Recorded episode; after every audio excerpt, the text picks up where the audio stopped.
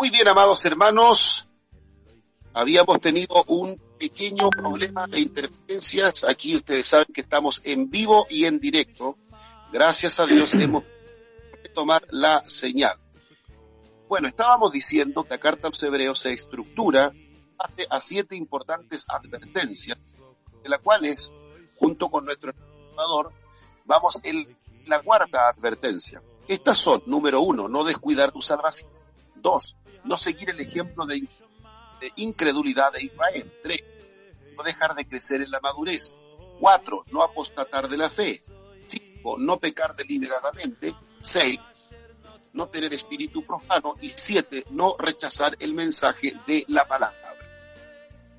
En la cuarta advertencia, no apostatar de la fe, viendo los diversos temas que nos plantea la epístola a los hebreos. Vimos en primer lugar el arrepentimiento de obras muertas y ahora estamos hoy, el tercer miércoles, abordando de la fe en Dios. Adelante, hermano Salvador. Bien, mis hermanos, hemos estado en el capítulo, mirando el capítulo 11 acerca de los héroes de la fe. Eh, estuvimos hablando eh, un poquito sobre Jesús eh, como autor y consumador de la fe. luego partimos con nuestro padre Abraham, a quien se le denomina el padre de la fe. También tocamos la historia de José, un bellísimo varón lleno de fe, o la fe de Moisés, que se sostuvo como viendo al invisible y que prefirió, desechó las riquezas de Faraón para mirar el vituperio de Cristo. Y eh, el último, la última héroe de la fe que está en nuestra pantalla es Rahab la ramera, eh, una extranjera pagana, la cual salvó su vida y la de su familia por medio de la fe. Eh, esta es una mujer intrigante, esta es una mujer eh, cuya reputación no era muy buena, sin embargo, eh, la gracia de Dios a veces es inescrutable, hermano. Eh, ¿Qué piensa usted, siervo, de, la decisión que toma Dios de, de bendecir con gracia a esta mujer? Bueno, creo que en el tema del tratando, este autor de los hebreos, de la carta de hebreos, sin duda alguna un hombre inspirado y cuya pluma está siendo guiada por la obra del Espíritu Santo, acierta de una manera muy prodigiosa al citar dentro de los fe a esta mujer que como tú decías, una meretriz, una mujer que se dedicaba al comercio sexual, habitante de la ciudad de Jericó, con toda probabilidad con su casa o posada en los muros de esta ciudad, pero que sin duda aquí Dios nos da tremendas lecciones, porque Él no hace acepción de personas. Y lo primero que quiero decir, Salvador, con respecto a la mujer, es que la, llegó a un lugar, una reputación totalmente cuestionable. Imagínate, la posada de Rahab entonces, esto para mí es un indicador claro de que para absolutamente nada imposible. La fe puede llegar a lugares que nosotros ni siquiera nos imaginamos, porque acostumbramos a pensar que la fe se cultiva en los templos, que la fe se cultiva en las casas de las familias piadosas, cuyos padres cristianos, sin duda alguna, eh, son promotores también conocimiento y del temor de Dios. Claro, allí crece la fe. En, ¿por qué no decirlo también en colegios cristianos, donde se les enseña desde niños a tener una relación de temor, de obediencia hacia Dios? Pero aquí, Salvador, aquí nos encontramos, mira, fíjate, lugar Jericó, una ciudad absolutamente idónea. Pero no solamente Jericó, sino encontramos además que dentro de esta ciudad de Jericó, con un lugar de latrocinio, un lugar de, vida desenfrenada, eh, estamos aquí en la posada de una ramera. ¿Qué te parece, Salvador? Eh, realmente maravilloso, porque mm, trato de meterme eh, para poder comprender un poco la obra de Dios dentro de esta historia, trato de meterme, porque bien tú decías que la gracia de Dios es, es muchas veces incomprensible. Y yo, ¿sabes cómo me imagino a esta mujer? Por un lado, eh, eh, ofreciendo su trabajo, pero después de que yo la veo en, los momentos de, reposo, eh, orando a Dios. Así la veo. ¿Sabes por qué? Porque esta mujer, si ponemos dentro de un contexto la historia de ella, el desarrollo de su historia, ella estaba oyendo los prodigios. Eh, ahí mismo eh, en su bordel estaba oyendo los prodigios que Dios estaba haciendo con el pueblo de Israel. Llámese allá en Egipto, llámese ya cuando empiezan a conquistar y la, eh, tierra prometida. está viendo y oyendo, mejor dicho, las maravillas del Dios único, grande y soberano, el Dios de Israel. Entonces, a través de este conocimiento, de este oír del Dios eh, Santo de Israel, de las obras portentosas que Dios estaba haciendo, yo creo que es de esta manera como nace, empieza a crecer eh, la fe en su corazón. Eh, yo creo que en forma paralela, tanto su trabajo como el oír de los prodigios de Dios. ¿Qué, qué le parece a usted? Mira, me parece muy interesante lo que has dicho, Salvador, porque esto nos lleva a otra verdad fundamental. Una persona puede satisfacer quizás sus deseos más, em, más íntimos, llamémosle sus deseos sexuales. Una persona puede satisfacer los deseos de tener, de consumir. Sin embargo, eh, mientras Dios no ese corazón, mientras Dios no llene con su gracia este por supuesto que ese corazón no estará no estará del todo feliz. Entonces aquí vemos a una mujer que sin duda alguna eh, no tenía la felicidad plena, a pesar de lo bajo que tenía y, de todo el hacer que a lo mejor a una gran cantidad de hombres. Sin embargo, la desdicha, por un lado, también eh, de una mujer que no tiene a Dios en su corazón, las cosas van de mal en peor.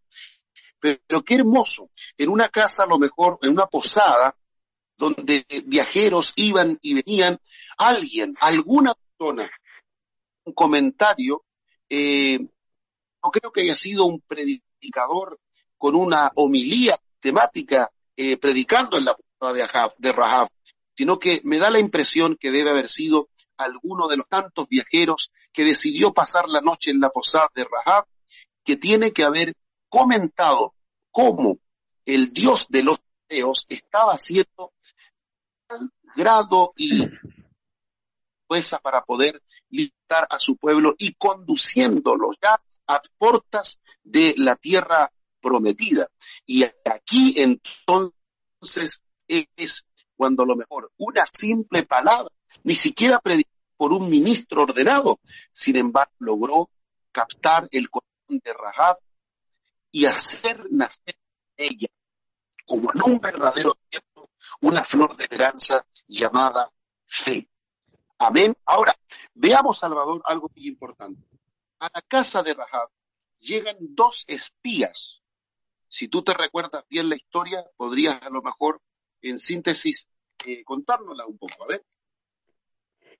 Eh, ¿Sabes? Mientras te, lo oía, eh, me llamaba mucho la atención. Eh, ¿Por qué Dios? Porque eh, Dios es el que mueve todas las piezas, es como un gran ajedrez, ajedrecista. mira tú, si uno repasa con detenimiento la historia, estos dos espías que son enviados por, por Josué, son enviados en forma directa a la casa de, esta merestriz. No son enviados a, observar eh, el grosor de las murallas, eh, la cantidad de árboles, las puertas que tenía la ciudad para poder idear alguna estrategia. Dios los envía a la casa directo, a la casa de la ramera. Entonces, yo creo de que aquí hay, hay, hay una predisposición de Dios eh, de elegir con pinzas a esta mujer que vamos a ver con el transcurso de la historia que más adelante fue mm, asignada a la familia de Israel, eh, pasó a ser parte de la familia del pueblo de Dios. Entonces, bendito sea Dios por el mover de las piezas que tiene Dios. Entonces, eh, es maravilloso poder eh, visualizar la misericordia y la gracia de Dios para con esta mujer. Eh, no sé qué más podría agregar respecto de la historia en la cual estamos introduciéndonos. Estamos diciendo lo siguiente. Cuando se le da la orden al rey que dos espías han entrado a la casa de Rahab, aquí entonces vemos una actitud muy relevante de esta mujer. Y se parece la actitud de ella, eh, está en verdadera línea de consonancia con las parteras Cifra y Fua. ¿Recuerdas que hablamos de ellas unos días, en la semana pasada? ¿Cómo no? Se parece a la actitud de la madre de es Jocabed, porque ellas expusieron su vida para poder proteger, en el caso, en primer lugar, a los niños hebreos y en el caso de Jocabed a su propio hijo. Y aquí nos encontramos nuevamente con la fe de una mujer que le lleva a conducirse de manera similar, a exponer su propia vida, porque ella de alguna manera está enfrentando a los enviados directos del rey de Jericó. Eso está, eso, eso significa de que ella está exponiéndose a la muerte por eh, esconder a los espías. Eh, en, las legislaciones eh, marciales que tenemos hoy día en el mundo, eso se considera una, una especie de, de contraespionaje. ayudar al enemigo está penado por ley, ¿cierto? Con cadena perpetua, incluso hasta con pena de fusilamiento. Correctamente. Entonces, Alta traición. Exactamente, un delito de alta traición, muy bien lo has dicho. Eh, aquí nos encontramos con una mujer que expone su vida para proteger a los espías de Jericó. ¿Qué te parece esa actitud? Eh, maravillosa. Eh, vuelvo a insistir eh, lo que decía al principio.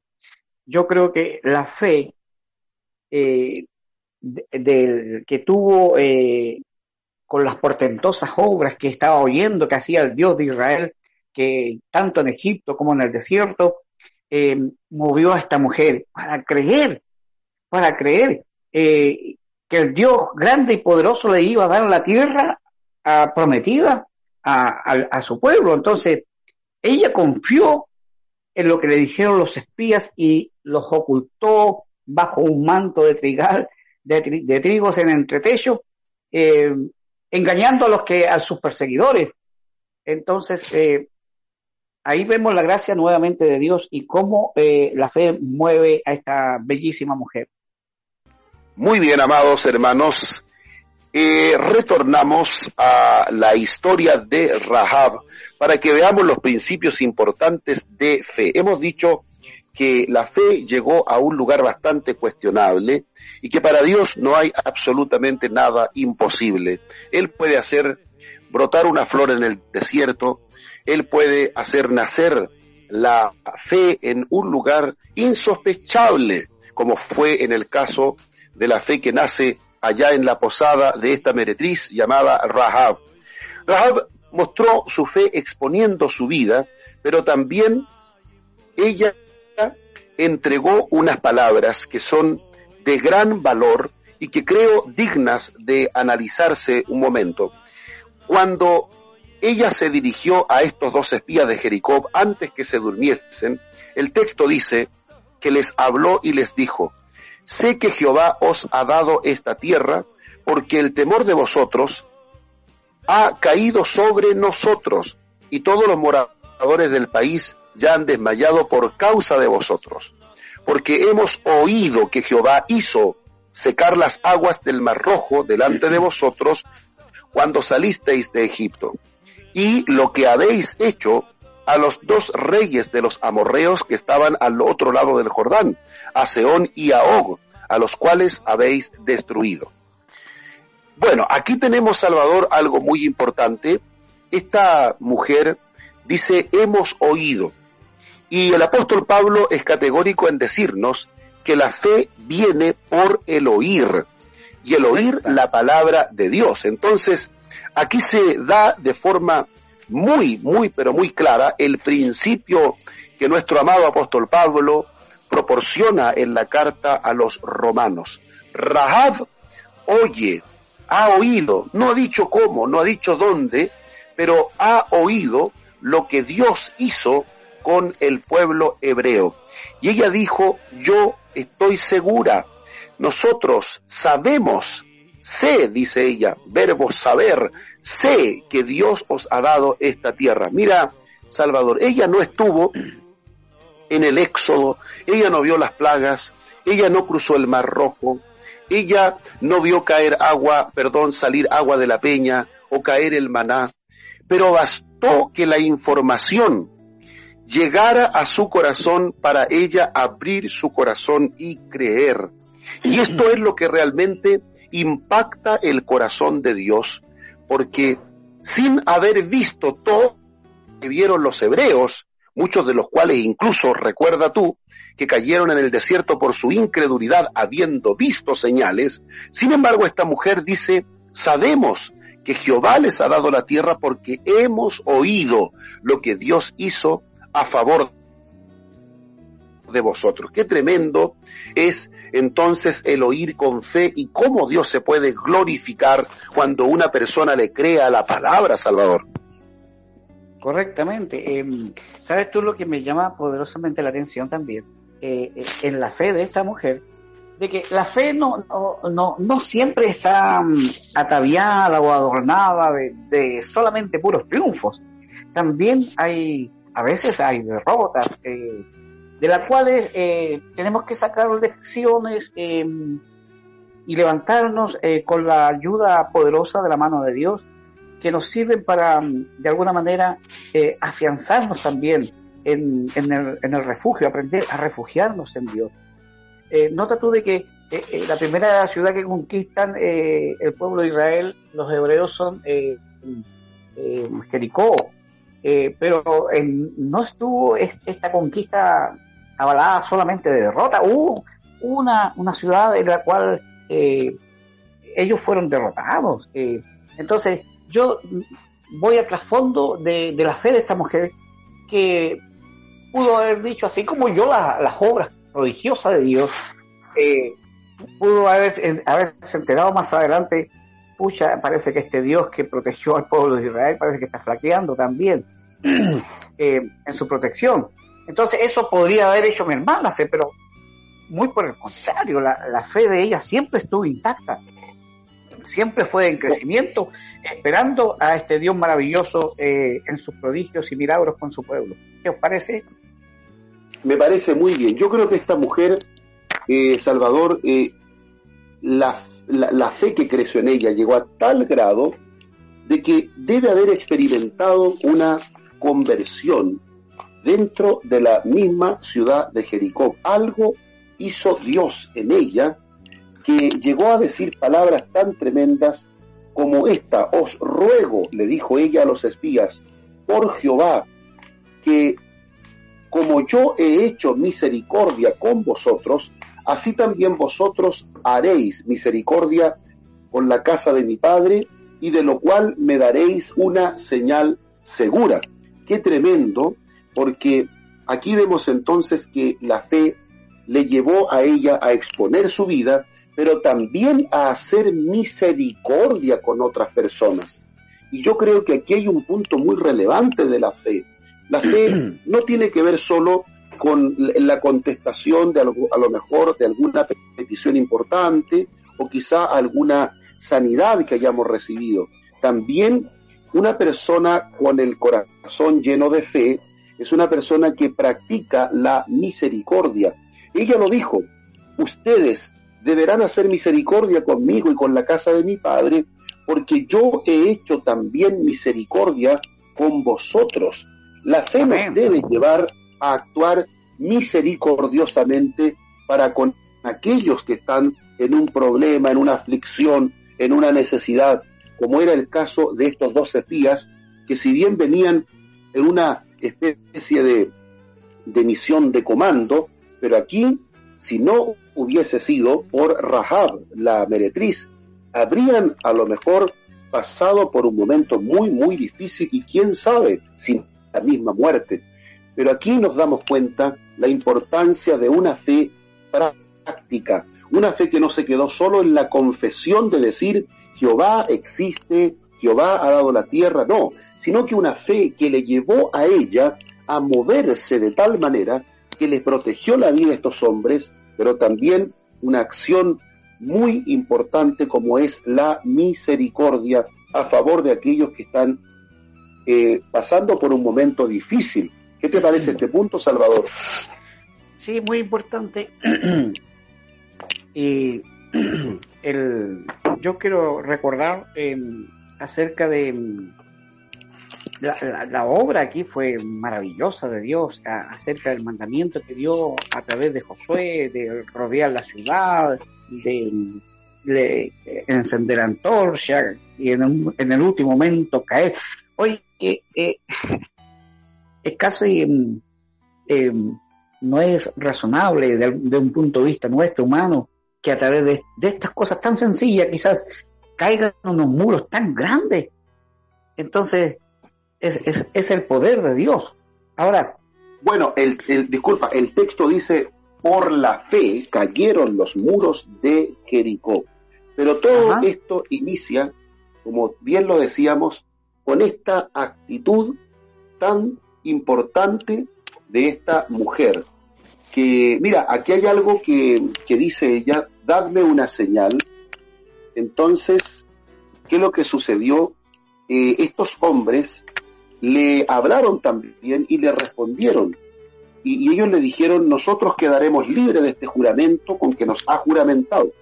He aquí cuando nosotros entremos en la tierra, tú atarás este cordón de grana a la ventana por la cual nos descolgaste y reunirás en tu casa a tu padre y a tu madre, a tus hermanos y a toda la familia de tu padre. Cualquiera que saliere fuera de las puertas de tu casa, su sangre será sobre su cabeza, y nosotros sin culpa. Mas cualquiera que estuviera en casa contigo, su sangre será sobre nuestra cabeza si mano la tocare. Quiero aquí hacer mención a esto que me parece interesante. Atarás un cordón de grana en la ventana por la cual nos descolgaste. Fíjate qué importante era este acto que a la luz a lo mejor de de los habitantes de Jericó no revestía ninguna importancia. Sin embargo, gracias a este gesto, a la obediencia de poner en la ventana por la cual ella descolgó a los espías, em, poner en la ventana este cordón de grana, gracias a esa actitud, pudose identificar quién, los que estaban allí pertenecían a la familia de Rahab, esta mujer con fe. ¿No te recuerda a ti eso, Salvador, algún acontecimiento relevante y importante? Exactamente. ¿Qué te parece esa similitud? Eh, muy muy cierta, muy parecida, muy buena la analogía. Eh, creo de que de alguna manera también eh, el mandato se lo dieron los hijos de Dios Em, eh, haciendo memoria del cordero, de la sangre del cordero que había en los dinteles de las puertas, que fue la señal para salvar a los hijos de Israel. Y también fue señal la cinta de grana eh, para poder salvar la vida de la ramera. Em, obedeció a los espías, supo esperar el tiempo también. ¿Qué puede decirme de ese detalle importante? Mira, me parece muy relevante levante el hecho de que la fe le lleva a ella a esperar en el tiempo. Y esto implica estar con una actitud expectante, alerta, atenta si se quiere. Y yo tengo la certeza, aunque el texto no lo dice en forma eh, categórica, pero yo tengo la certeza, Salvador, que después de esta tremenda experiencia, esta mujer dejó la vida disoluta, porque la tremenda fe, el acto poderoso de también ella exponer su vida, salvar la vida de los espías, realizar esta tremenda confesión de fe, me da la impresión de que Dios preparó a esta mujer para lo que venía y ya este hogar no se transformó más en un hogar donde se le daba rienda suelta al placer sexual, sino que este hogar ahora se transformó, si lo pudiésemos llevar al tiempo antiguo, analógicamente se transformó en una verdadera arca de Noé, por decirlo de alguna manera, porque aquí, cierto, todos los que estaban dentro serían salvos y, este saber esperar en el tiempo implicó entonces un corazón que se fue rindiendo poco a poco a Dios y supo esperar el tiempo indicado. Adelante, Salvador. Sí, eh, ¿cómo también analizas el hecho de que mm, a través de esta fe, de esta obediencia y de saber esperar el tiempo del cumplimiento de la promesa de los espías, esta fe la haya llevado a ser incorporada al pueblo de Dios y aún más ser contada dentro de la jerarquía de Cristo, el Hijo de Dios. ¿Qué os parece eso? Mira, aquí entonces yo veo la desbordante gracia del Todopoderoso, porque uno podría pensar si el Hijo de Dios, ¿cierto? en su calidad de verbo encarnado, si el Hijo de Dios Santo, sin mancha, tuvo que, sin, em, tuvo que el Espíritu Santo hacer sombra en María para que este ser, este santo ser naciera, sin embargo, podríamos pensar cómo, cómo pudo Dios eh, tener como parte de sus antepasados a esta mujer cuya vida y cuya reputación, ya sabemos por lo que hemos dicho, dejaba bastante que desear. Pero aquí vemos la misericordia divina, aquí vemos la gracia, mm. el don y el regalo inmerecido de la fe y de la salvación. Entonces, eh, me parece un acto prodigioso en el que el Señor la haya elegido y creo que eh, sin restarle los méritos correspondientes a la gracia, pero realmente es una heroína de la fe, porque todos sus actos nos muestran que hay en ella algo tremendo, hay en su corazón una verdadera llama que arde por ese Jehová del cual él no, ella no ha visto los hechos, pero sí los ha escuchado. Mira, Salvador, te quiero contar una, una historia, o mejor dicho, un relato de Israel con respecto al cordón de grana. Mira, este cordón de grana, eh, nosotros no sabemos qué fue de él. Ya cuando tú lees el texto sagrado, no se sabe qué pasó con el cordón de grana. Y ya hemos dicho que fue tremendamente valioso a la hora de salvar la familia. Como señal. Porque como señal, de alguna manera también estaba tomando el, lugar de la sangre, como tú bien lo has dicho. Exactamente. Bueno, hay una tradición eh, que se establece en el Talmud, en el Midrash, en las fuentes hebraicas, que dicen que este cordón de grana fue preservado por el pueblo hebreo durante muchos años, muchos, mm. muchos años. Y esta tradición, vuelvo a repetir para todos nuestros hermanos, esto es una tradición del pueblo hebreo, no se encuentra literalmente en el texto pero es una tradición muy linda que yo quiero compartirla. Bueno, se dice que esta conservación del cordón de grana llevó al pueblo hebreo a ubicar este cordón a la entrada del tabernáculo en el desierto. Mira, ¿eh? eh o mejor, a la entrada del tabernáculo, bueno, ya habían salido del desierto, pero me refiero cuando ellos entraron a Canaán y todavía estaba el tabernáculo, todavía no había templo. Entonces ellos pusieron este cordón de grana que sirvió como señal para salvar la vida y que de alguna manera eh, también eh, representaba lo que la sangre del, cordero eh, simbolizó en el tiempo del éxodo. Bueno, entonces dice la tradición judía que sucedía un milagro cuando este cordón de grana estaba en la puerta del tabernáculo. Se dice que cuando llegaba el día del Yom Kippur, es decir, el día del perdón, eh, cuando el sumo sacerdote tenía que entrar al lugar santísimo con la sangre de uno de los machos cabríos, y cuando el sumo sacerdote eh, comenzaba a esparcir la sangre sobre el propiciatorio y hacía confesión de los pecados del pueblo, el pueblo que estaba afuera observando se daba cuenta que ese perdón había llegado cuando el cordón de grana cambiaba su color de este rojo intenso como la grana a el blanco como la nieve.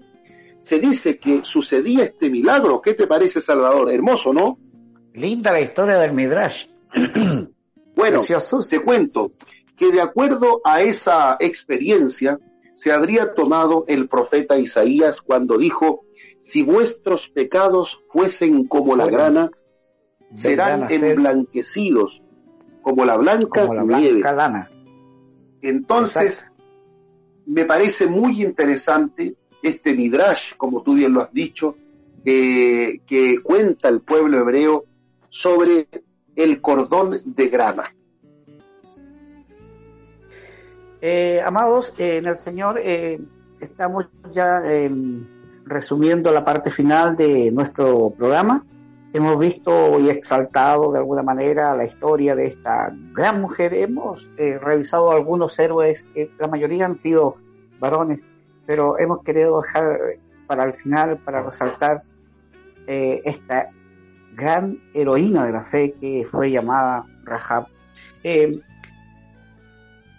Vamos a pasar ahora, así como hemos comentado y hablado un poco acerca de los prodigios grandiosos que se, hicieron a través de la fe, pero también queremos eh, de alguna manera dar unas pinceladas acerca del lado B de la fe. Eh, lo que cuesta también de alguna manera, o lo que costó a estos grandes héroes el llevar la fe sobre sus hombros y lo que nos cuesta también hoy día nosotros de alguna manera sacaremos ejemplo de esta historia. Eh, ¿Qué le parece, eh, varón de Dios, eh, el lado B de la fe? ¿Qué nos puede comentar? El lado, lado que nos cuesta tanto entender y aceptar a veces cuando está, estamos en medio de la adversidad. Bueno, bien tú lo has dicho, Salvador, creo que has hecho una buena introducción o comentario le hemos llamado el lado B de la fe eh, porque precisamente, generalmente nosotros a veces vemos la moneda por, unas, por un solo lado, vemos una sola cara de la moneda, pero una moneda tiene dos caras y eso bien lo sabemos. Y si bien es cierto, eh, los ejemplos emblemáticos que hemos visto, la gran mayoría nos hablan de hechos prodigiosos, portentosos, se taparon bocas de leones, se pusieron en fuga ejércitos extranjeros, eh, se conquistaron reinos, pero también existe aquellos, existen aquellas personas que experimentaron sufrimiento, dolor, angustia, persecución, y que sin embargo, a pesar de todo lo que vivieron, pudieron mantenerse firmes, no recibieron a veces rescate. Por ejemplo, veamos el caso particular de eh, este siervo de Dios que es arrestado por Herodes y la Biblia dice que es encarcelado junto con Pedro, pero también Herodes lo decapita y el texto en el capítulo 12 de Hechos dice en aquel mismo tiempo el rey Herodes echó mano a algunos de la iglesia para maltratarles y mató a espada a Jacob, hermano de Juan. Y viendo que esto había agradado a los judíos, procedió a prender también a Pedro, y eran entonces los días de los panes y levadura, la fiesta de la Pascua, como la conocemos, y habiéndole tomado preso le puso en la cárcel entregándole a cuatro grupos de soldados. Bueno, veamos aquí el caso, Salvador, de Jacob, un hombre importantísimo, hermano de Juan, ambos reclutados como discípulos y también como apóstoles. Pero aquí lo vemos en la cárcel. Podríamos decir, ¿y dónde está la fe? ¿Dónde está Dios? ¿Dónde está la victoria? ¿Dónde está la acostumbrada salvación que llega en algún momento y que Dios interviene como intervino en el caso de Daniel para tapar la boca de los leones, como intervino en el caso de David para darle la fuerza y vencer a Goliat, o en el caso de Sansón para eh, matar con una quijada de asno a muchos. Sin embargo, aquí nos encontramos con un predicador, con un ministro de la palabra encarcelado, y no solamente eso, hermano Salvador, sino que el texto lo dice, y Herodes lo mató a espada. De tal manera que este acto eh, podríamos nosotros, ahora que estamos abordando esta temática, podríamos también, cierto, seleccionarlo como parte de este lado B de la fe. Cuando nosotros, eh, cuando hay una fe verdadera que es probada como el oro más fino, no siempre, no siempre, todo termina en ese final que nosotros creemos que debe terminar. También vienen momentos difíciles, pero no por eso significa que Dios nos ha abandonado o que no tenemos fe. Adelante, Salvador.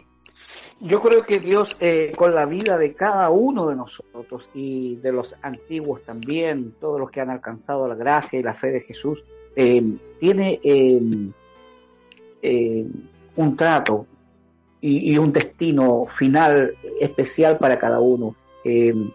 Sabes que mientras hablaba acerca de Jacobo, yo me venía a mi memoria un hombre que dice el texto entre los de nacido de mujer no ha habido otro mayor que él. un hombre que fue declarado que declaró por su boca, yo soy la voz de uno que clama en el desierto.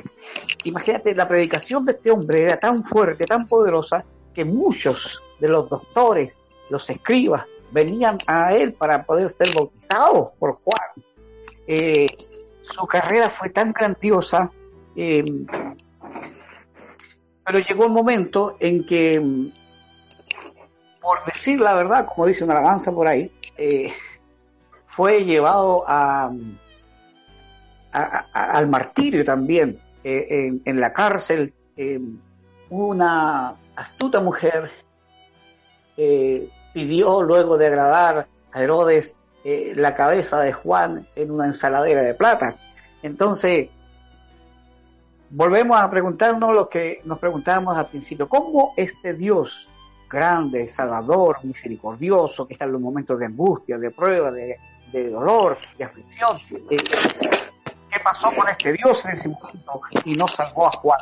Entonces, la vida de estos mártires, porque pasan a ser mártires de la fe, eh, yo creo que son testigos fieles en el cielo, hermano, de, la grandeza de la fe de los hombres también.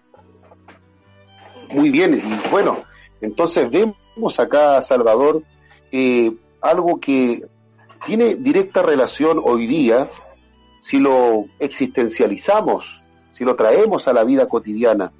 Piensa tú, por ejemplo, en un hermano que está postrado en cama, que es un hijo de Dios, y que a lo mejor piensa y dice, yo no tengo fe, porque estoy aquí todavía y Dios no me sana, y cada vez mi vida va flaqueando.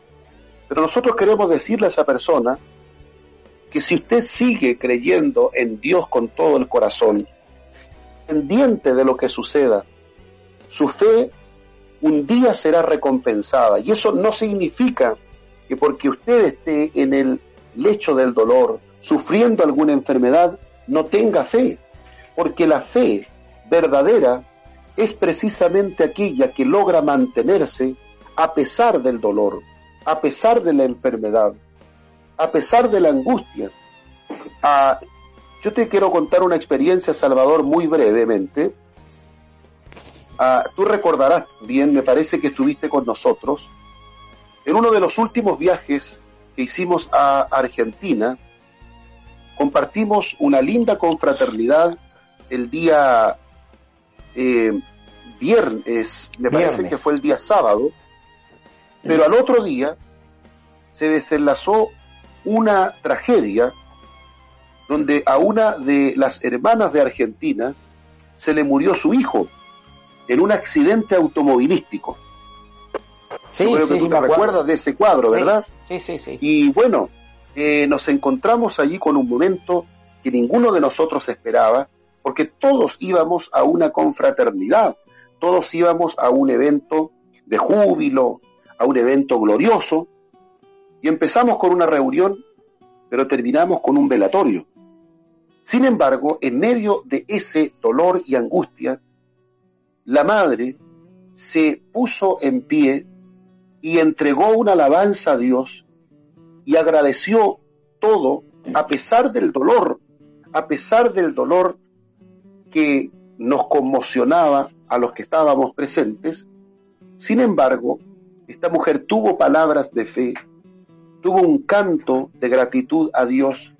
Entonces, cuando yo me encuentro frente a un cuadro como ese, digo, aquí está el lado B del que estamos tratando, aquí está la verdadera fe, porque no siempre se tapan boca de leones, no siempre se ponen en fuga ejércitos extranjeros, no siempre se conquistan reinos, también a veces se pierde la vida, también a veces quedamos sin trabajo, también a veces nos diagnostican una enfermedad terminal, también a veces pasamos por el valle de sombras y de muerte. Y a lo mejor más de alguno de nuestros hermanos se encuentra quejado de un dolor, de una enfermedad, de una angustia, y piensa que puede estar desechado de Dios. No, no es así.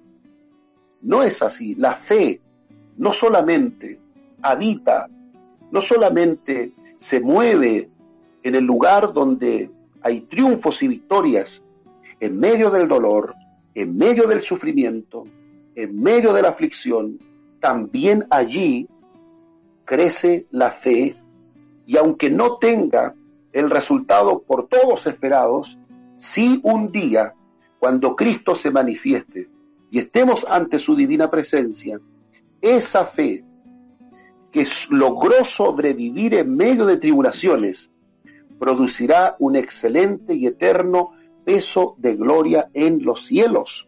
Adelante, Salvador. Toda la gloria, toda la alabanza es para nuestro Dios y que Él nos ayude de alguna manera a comprender también y estos ejemplos eh, son modelos a seguir. Eh, no olvidarnos de que muchos experimentaron vituperios, cárceles, prisiones, otros fueron apedreados. Imagina tú, algunos fueron aserrados. Eh, Saulo, eh, Paulo en la cárcel fue decapitado, igual que Juan. Eh, ¿Qué podemos decir de Esteban, que fue lapidado? Todos mártires de la fe, todos hombres, hombres y mujeres que por los cuales Dios hizo muchos milagros. Entonces, estamos viendo el lado B de la fe, el lado que muchas veces nos cuesta entender y aceptar. Pero estos hombres y estas mujeres como mártires dieron sus vidas por causa de Cristo. Ahora, para concluir mi comentario, quiero hacer memoria de un gran hombre de Dios del antiguo tiempo eh, llamado Job. Eh, cómo sufrió, y, pero dentro de toda su historia hay, hay, hay unas palabras que me llaman la atención. Él dice, aunque él me matare, en él confiaré. Entonces, mártires, mártires que eh, eh, eh, fue tan grande el amor de Dios en sus corazones que estuvieron dispuestos a dar sus vidas por Cristo Jesús. Así que, hermanos, todos los que de alguna manera están sufriendo penalidades, angustias físicas, sufrimientos en estos días en que está pasando nuestra, nuestro mundo por una calamidad tan grande, esperemos en Él, confiemos en Él y Él nos ayudará. Amén. Dios les bendiga a todos. Bueno, muy importante, hermano Salvador, sobre todo, mira, en estos tiempos tocaste algo muy relevante. Estamos en medio de una pandemia, estamos en medio de una eh, enfermedad que ha llevado ya casi cerca de un millón de personas, todavía no llegamos al millón de personas en el mundo que han muerto por causa del COVID-19, pero ya vamos acercándonos al millón de personas. Y han muerto también algunos cristianos, han muerto pastores, han muerto hermanos en la fe. ¿Qué podríamos decir? ¿Que ellos no eran hijos de Dios? ¿O que los que se enferman eh, no están bien con Dios? Por supuesto que no. Y por eso que debemos madurar temas como estos. Y por eso, Salvador, que es tan importante entender que la fe es una doctrina fundamental. Pero no solo esa fe que va acompañada de los logros de un buen trabajo, de un buen aguinaldo, de un buen sueldo, de una vida sin ningún problema de salud, de una casa cómoda. Eh, no solamente esa fe que transita en medio de esas importantes victorias, por qué no decirlo, hermoso si alguien está en todas esas regalías y bendiciones, dele gracias y gratitud a Dios. Pero también la verdadera fe eh, permite que el hombre siga creyendo y confiando en Dios, siga alabándole, siga adorándole, aun si se ha contagiado con el COVID-19, aun si está diagnosticado con un cáncer. Eh, de, todas maneras, una verdad, la verdadera fe es la que mantiene su relación con Dios, su gratitud, y su esperanza en el Todopoderoso a pesar de todo lo que pueda estar sufriendo. Creo que ese mensaje es muy adecuado y muy oportuno para terminar este gran tema de la fe. Por eso me llama la atención y digo una vez más que esta preciosa carta está inspirada por el Espíritu Santo, porque habiéndonos otorgado muchos ejemplos victoriosos de la fe, termina el capítulo 11 hablándonos de aquellos que experimentaron vituperios, cárceles, prisiones, apedrados, aserrados, que murieron en condiciones a lo mejor para muchos, eh, digamos, dignos de conmiseración y lástima. Pero la Biblia dice que allí también en ellos hubo fe. Y por eso alentamos a aquel anciano, anciana, hermano o hermana que está pasando por alguna enfermedad, por algún problema, por alguna dificultad, o a lo mejor algún hermanito que está con COVID-19 y a lo mejor pensará, bueno, yo a lo mejor en mi falta de fe, o a lo mejor eh, estoy en pecado y por eso me pasó esto. No, no, no, tiene que pensar que Dios nos prueba de muchas maneras y que en muchas ocasiones estas pruebas permiten un crecimiento importante y madurez en la fe. Dios ocupa las cosas a veces con multipropósitos y a veces a través de una experiencia difícil, Dios puede hacer grandes, grandes cosas en nuestra vida. La sabiduría de Dios es inescrutable y Él utilizará incluso los momentos de dolor y sufrimiento para poder hacernos crecer y finalmente hacernos disfrutar de toda una eternidad. Que Dios le bendiga a todos. Y hermano Salvador, te dejo con las últimas palabras para que también puedas despedirte, porque ya estamos llegando al término de este programa. Sí, eh, quiero recordar una frase de oro de este escritor que sabemos, volvemos a insistirlo, está en el anonimato, pero es una carta extraordinaria. Quiero citar estas palabras de oro que dice de esta manera, puesto los ojos en Jesús, el autor y consumador de la fe. Que Dios les bendiga a todos mis hermanos, a todos los que una vez más decimos, eh, de alguna manera están sufriendo, eh, que Dios los consuele, que Dios los anime, que Dios los restaure, que Dios los sane. Esa es, es nuestras palabras de ánimo y, de esperanza a todos los que esperan en Él. Dios les bendiga de mi parte y bendiciones para todos. Amén. Muchas gracias, hermano Salvador, por sus lindas palabras con las que termina su exponencia. y igual me quiero despedir diciéndoles, hermanos míos, tened por sumo gozo cuando os halléis en diversas pruebas, sabiendo que la prueba de vuestra fe produce paciencia.